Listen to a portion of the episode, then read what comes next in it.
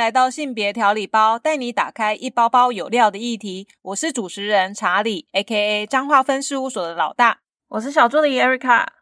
Erica，我们今天呢，就是继上一次我们在讲一些跟广告有关的性别歧视的影片，就是家电型那些吧。对对对，家电还有一些打扫器具。然后我们今天来讲一些有没有什么样子的。广告它其实是跟打破主流文化相关的。你有没有听过维多利亚的秘密？你是说张惠妹的维多利亚的秘密吗？不是，内衣内衣有有有，在美国很有名。你知道以前啊，我有看过它的广告，然后我就会觉得哇，那些名模身材一定是高挑又瘦，然后肤质又很好，然后你就会觉得哇，他们这样子穿那么哦，应该是说维多利亚秘密它的它它有名的就是它的性感内衣嘛。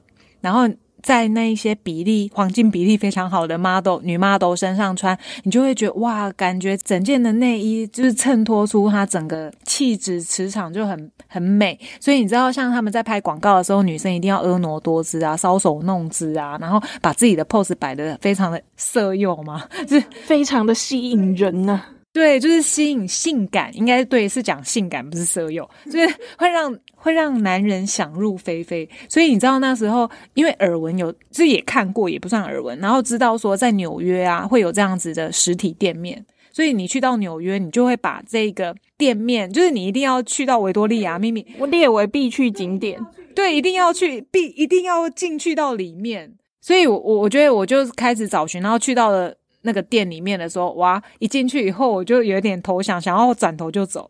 为什么有失望感？是不是？不是失望感，我觉得那里面的衣服我根本是不可能穿，也穿不到，然后根本穿不下。你已经这么瘦了耶？没有，你知道那个，因为它可能布料很少。然后东方人也不可能那么高挑，也不不会是那么性感的样子。至少我是凡人呐，可能影视歌歌星他们那一些艺人是可以的。可是如果像我们这种本来就是看起来普通工，然后又怂怂，然后去穿那样子的内衣，有点不太搭嘎。我就觉得那这样干脆就是在菜市场里面买不就好了？菜市场里面不是有有一些妈妈也都会买这种的吗？可是为什么菜市场卖的是这样子的价钱？可是，一到了那种纽约。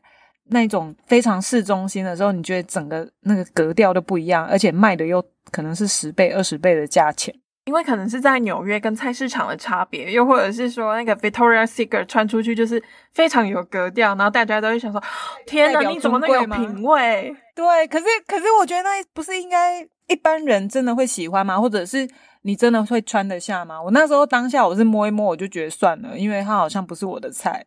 它不是你的菜的意思是什么？都是薄纱，你不喜欢薄纱的材质。对，那个会过敏。对对啊，可是那么小的衣服，就是那么小的内衣啊，到底要怎么穿？内裤也是薄的，很非常的。可是你知道，如果说以照现在的眼光来看啊，可能以前呢，我在选内衣的时候，可能一定要一整套的，不能分开哦。对，就是每次可能去那种什么那个华差尔。买衣服、买买内衣的时候，你就会想说，诶，他这一套这样穿一定很好看，所以你都会买一整套的。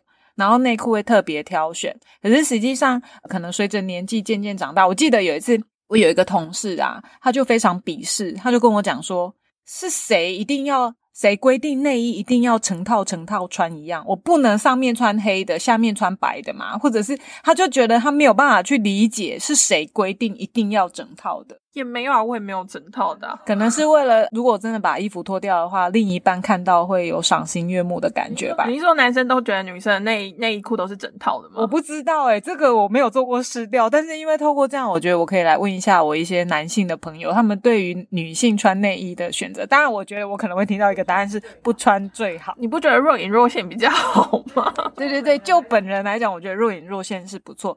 可是我觉得我刚刚有讲到，可能它上面比较漂亮一点，比较昂贵的，它可能。都是蕾丝，然后会让女生穿起来好像特别性感。可是我觉得随着慢慢年纪长大也懂事以后，我发现要是我选择内衣，我会想要选择可能像运动型内衣，或者是材质比较舒服的棉质的内衣，而不是选择画可能内衣旁边有很多的蕾丝边。我觉得那穿起来不是很舒服。诶内裤也是一样，曾经有那个流行什么丁字裤、C 字裤，我是有试着去穿这样子的。内裤，可是你会发现不是会卡屁缝吗？可是这个不是是因为要穿礼服，然后让它看起来比较有痕迹，才会去穿那些丁字裤或者是对对对，那是特特别的状态嘛。譬如说，哎，最近很流行健身嘛，那你就会穿紧身裤，你就不希望自己的小裤裤有那个内裤痕。内裤痕，对，所以大家就会特别标榜，哎，我这是无痕的，或者是哎，你穿丁字裤怎样可以让臀型更美？那当然，偶尔当然你你会想要这样做，但是如果真的长期穿来讲，我真的觉得那是一件非常不舒服的女性产物。你是觉得哪里不舒服？会卡到？我觉得卡屁缝就很不 OK 了吧？我觉得那个真的不是走路会不会那个两只脚开开的？我知不知道？你就是脚开开是什么意思？就是觉得会很不舒服啊。对，但是我觉得人总是要尝试过后，你才会知道，哎，到底什么是比较合适自己，什么是不不合什么是你自己想要，什么是不想要，跟可能没有办法去接受的东西吧。对，那刚刚有讲到维多利亚的秘密的广告，那你你知不知道前一阵子，可能几年前吧，也也很流行一样东西，叫做那个什么粉红色的乳晕这样子的产品。那个是什么什么产品？就是会让你的呃乳头的部分啊，它能够因为可能有的人每个人的乳头颜色不一样嘛，那有的人可能会是深色，可是有的人可能是粉红色。然后当然深色的女生，我不知道是因为 A 片的产物所影响到，可能大家都希望自己有一个粉嫩的粉红色的乳乳晕。有啊，不是还有人有那个迷失说，就是你是发生很多次性行为，所以才会变黑这种。哦，对对对对对对对。可是实际上啊，我有去问过医生，其实那是因为你身体的基因可能那个黑色素沉淀比较比别人更容易，倒不是因为你发生性行为或怎样。可是我们之前在上性教育的时候，其实是譬如说我们的那个阴部的地方，有时候可能会比较深色，那可能是因为我们摩呃内裤摩擦频率很高。倒不一定说是因为性行为的频繁而导致变黑，我觉得这真的扼杀很多女生吧。我当然有一些男生都会觉得说，哎，你是不是发生过很多性行为，所以下面或者是乳头的部分都是都是变黑的？对，可是实际上并不是这样啊。所以有时候我觉得，到底是这个广告意识里面，它它是怎么样去影响到一个女性的一个成长过程？好像都会。被潜移默化到吧，该是怎么样？比如说，像你刚刚那个乳晕的广告，大家可能会会说，哎，那我就去试试看看会不会把我自己的乳头变成粉红色，或者是不是也有也有人去用那个阴部美白吗？哦，对对对对对，我真的不懂。而且你知道，我在更早以前，我还有听过，就是会做处女膜重建术。有啊，这个不是有很多人就是觉得说，哎，要给。未来的男朋友或是什么一个惊喜，说我还是个 virgin 这样。对，可我觉得可能真的是时代逐渐的，就是有一些调整，发现说，哎，其实那对女生来说，并不是一个什么样初夜的证明啊。我觉得有慢慢的在去做一些颠覆。但是你知道，刚刚在想说我们要讨论这样子的议题的时候，我也去问了我的同事，就是自己在成长过程里面啊。有没有喝过所谓的什么青木瓜事物事物饮？哎，青木瓜事物饮，因为那也是一个广告下的产物嘛。你好像发现了，到了青春期的时候，呃，胸部发育好像变得很重要。然后二十五岁以前喝都来得及。那个 哦，对，这个你有认真看广告？有，只是就会很纳闷，想要做一个小小的试调，因为我自己是没有喝过这样子的事物饮。青木瓜为了让胸部长大，因为我发现我在青春期发育的时候，因为胸部会胀痛，那其实你是不舒服。然后你本来可能是平胸，到后来慢慢你开始有胸部的时候，其实我觉得带给我的是不方便。因为你跑步的时候，我记得我国中就是每次上体育课就是要先跑两两圈的操场，然后我就会抱着用我的两只手，然后。抵住我的胸部下方，因为我不想要让我的胸部一直晃动。那你那时候是已经开始有穿内衣了吗？有啊，但是以前不是像不会说一直要穿什么运动型内衣啊，那时候就是一般内衣啊。可是你知道，一般内衣跑步就是很很吃重，你就会觉得很不舒服。但当然，相形之下，可能是对于自己的身材不一样，你会开始担心会不会遭受到别人异样的眼光，尤其是男生。对他们就在那边吹嘘，你就会觉得哦，干嘛这样？就是他们不会把一个正常的生理现象，第二性征对青春期的这样子的状态变成是一个正常现象的时候，相对的，你好像有胸部是一件让你会觉得很不好意思，或者是很自卑，就是感觉跟以前不一样。那个成长过程在很很久以前可能会让你有这样子的回想，但是到现在青青木瓜事物饮，我觉得从从二十年前到现在，其实都还是一样有这样子的广告形象出现。所以我刚刚有讲，我去问了我的同事，他们有没有喝过，其实大部分人都说没有。他们就觉得不需要，我就是不需要，为什么我还要喝青木瓜素饮？然后我就开玩笑说，那我去找一个胸部比较比较。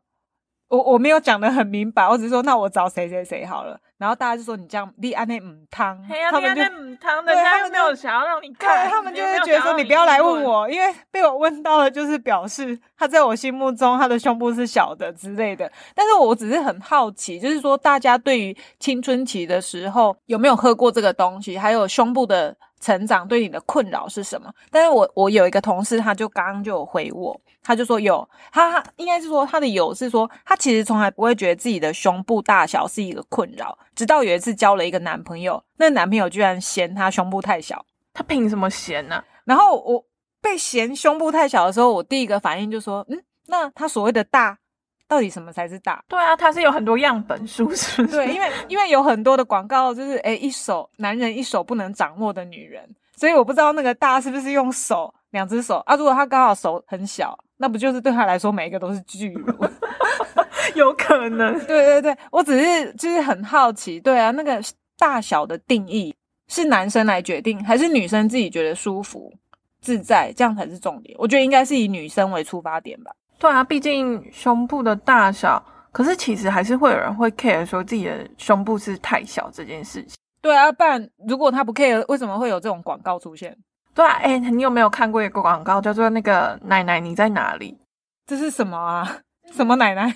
就是它是一个隆乳的广告，整形医院的隆乳广告。然后他就直接打说：“奶奶你在哪里？奶奶你赶快回家。”然后旁边的那个女 model 就是穿着比基尼，然后秀出她的胸部，然后就是叫人家赶快去融入，让让她的奶回家。那我就会觉得说，哎，这样子的广告为什么可以堂而皇之出现在般的街上，会让我觉得哦。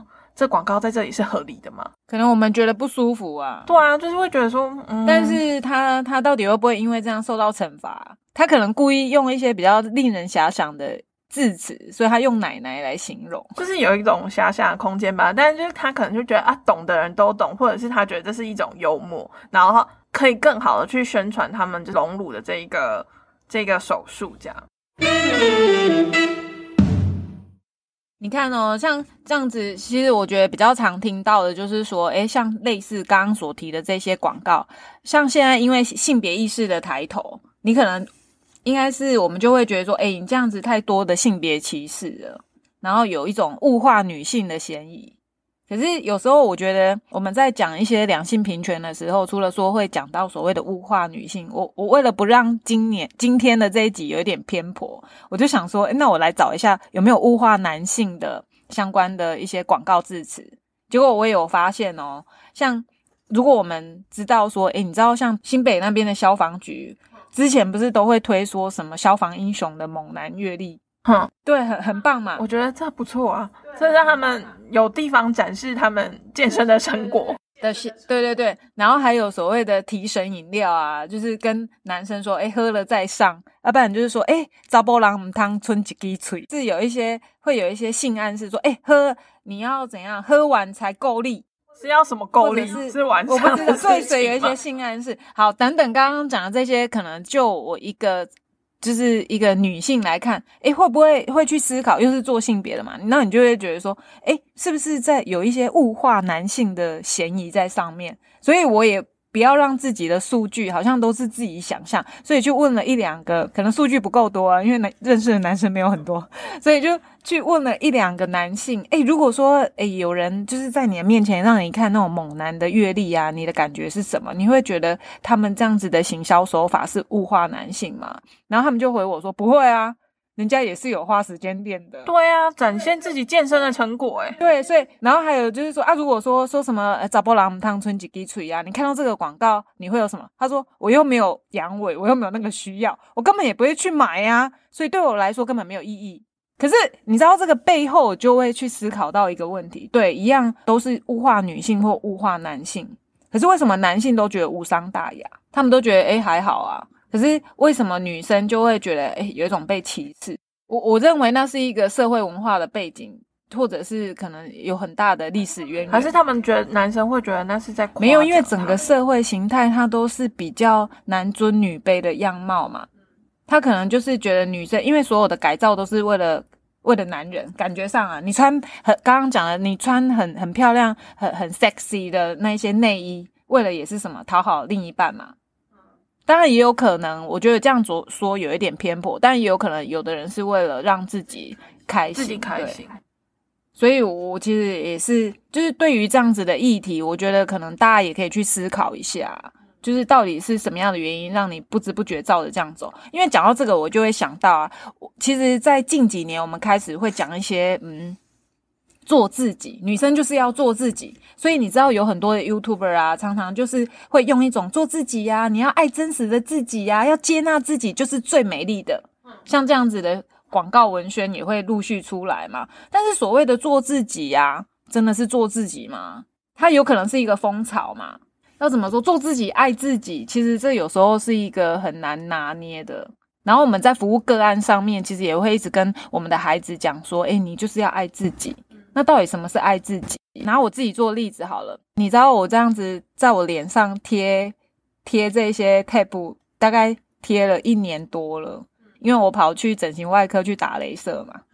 然后我有一次就是在跟我一个朋友聊天呐，我就讲说，哎，其实我一点都不 care 别人，因为我脸上贴了很多的那个胶带啊，嗯，为了术后好，对，为了我的恢复状况好一点，不受紫外线的影响，所以我的脸其实有时候都会贴很多的那个 three M 的胶布。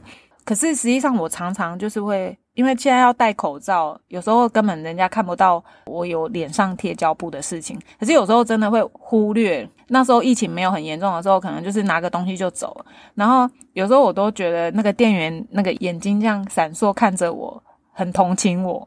然后后来我才发现我没有带，他可能是觉得你可能被打或者 他可能觉得我被打，然后然后就一副啊你怎么了？然后一直好像很想关心我的脸，可能想帮你抱。对，然后我后来才发现啊糟糕，因为我我没有戴口罩这样，然后被看到我脸上都是贴的那个战斗对贴布，然后这样跟我一个朋友讲说，哎，其实我并不透过这样子的讯息，你大概就知道，其实我并不是很 care 别人怎么看我脸上这件事情，可是他就会质疑说，嗯。你不是因为希望别人看到你美美的样子，所以你才去做镭射除斑除疤的动作吗？然后他这个问题，我就觉得，嗯，我应该要再解释清楚。其实我真的不是为了别人怎么看我，而是因为我觉得我决定要去做镭射手术这件事情，其实我想了一年，嗯，然后是真的到后来每天照镜子嘛，你每天洗脸之后，你就是会照化妆也会照镜子，你就是觉得自己脸上怎么。那么多的晒斑，那么多的疤痕，然后你就觉得说，嗯，是不是应该要去做一些处理？就觉得自己的皮肤是不完美，就不对，就不喜欢自己每天照镜子。然后，可是我后来就发现，我我其实做这样子的动作，我是为了真实的是为了自己的开心，而不是因为外界怎么去看我的脸上的疤痕。那所以就延伸到所谓的刚刚的所谓的爱自己这件事情，你就觉得到底爱自己是为了满足外在的需要吗？就像。我们常常很多女生想要瘦身，那瘦身到底是因为自己觉得应该瘦，而还是说，诶，这个社会给的框架，还是我的另一半他觉得就是要瘦瘦的才是美的？所以爱自己的定义，有时候我觉得要看的是一些比较背后的原因。其实你知道，爱自己跟做自己这一个风潮出现的时候啊，那个女性主义者他们其实是很开心。哎，原来整个应该是说，所有的女性界他们都是觉得这个 idea 是很棒的。可是我跟你讲，有很多的广告行销里面啊，广告商他其实也发现，其实现在的女生不吃性感这一套。所以你知道，有一些广告里面会找一些比较丰腴的女生啊。我慢慢像网络上有一些可能卖衣服的商家，他们开始不会只有要找那种瘦到不行的女生来做 model。我也有看到云朵女孩，然后就是胖胖的女生，她可以也可以展现出自己的魅力之处。所以其实厂商他开始也会知道，哎，可以不一定只能朝向比较瘦的女生。然后有一些女生她脸上有一些雀斑啊，她那就对她就是一种自然美。所以其实我觉得现在其实是有在一些印象之下，其实广告是有一些调整啊。虽然说那个速度总是透过像我们这种人，这种人是怎样，就是常常在炒性别，常常炒性别的人的存在，所以他们其实我觉得他们有开始做一些调整，只是速度没有我们想象中的那么快。我觉得我们还是朝向性别的路一直在往前走。就像刚刚我们一开始提到那个 Victoria Secret，它其实最近有推出大尺码以及。跨性别的模特，然后像是这个也是一个很好的改变啊。我是真的觉得，有时候我会觉得活在现在这个世界真的很好，因为你有不一样多元的眼光。但是也因为这样，其实应该要时时的提醒自己，其实我们在看待两性或者是伴侣之间呢，应该眼光要再放远一点，是以这个人为尊重的开始，而不是用一些比较歧视的眼光。那我觉得，就像上一次我们讲的，其实我觉得。尤其是一些媒体呀，或者是企业啊，其实他们在这个社会上，他们也有更大的社会责任，创造一些比较符合平权的世界。他们的能力应该比我们这些民众还更强，所以其实他们在做一些媒体露出的时候，其实应该着重要再多元一点，而不是只是执意的可能选择某一个性别，然后去做他们的所谓的创意。其实创意跟性别平等，其实有时候真的是一线之隔。可能每个人对于创意的定义都不太一样吧。对啊，有你到底是在扼杀，还还是你真的是富有创意？其实可能 NCC 要罚钱也蛮难罚的吧，因为法令。对，尤其是广告，真的是你没有办法去选择你看的广告。对啊，对啊，所以所以我真的觉得，其实很希望透过。其实应该是说，我们的节目并没有说要给社会什么样的绝对化的性别的东西，但是其实我只是希望透过我们的一些分享啊，可以让大家有不一样的思维，然后去提醒自己说，哦，原来我们也是这样被影响着。我们的美不是只有单一种审美的观念啊，有一种残缺的美，或者是不完美的美，其实它都是美的一种。因为我觉得每个人在界定。美的事物的时候，或者是在看东西的面向，可以更宽广一点。然后你喜欢你自己，才会是最重要的。那我们今天的分享就是到这里，欢迎到脸书跟我们分享，期待听到更多不同的观点。脸书连接请点传送门，或是搜寻 Aher A H E R 性别教育体验中心彰化馆，也别忘了追踪订阅性别调理包。并在各大平台留下五星好评，给我们鼓励，支持我们做好的节目。性别调理包，我们下一包再相会。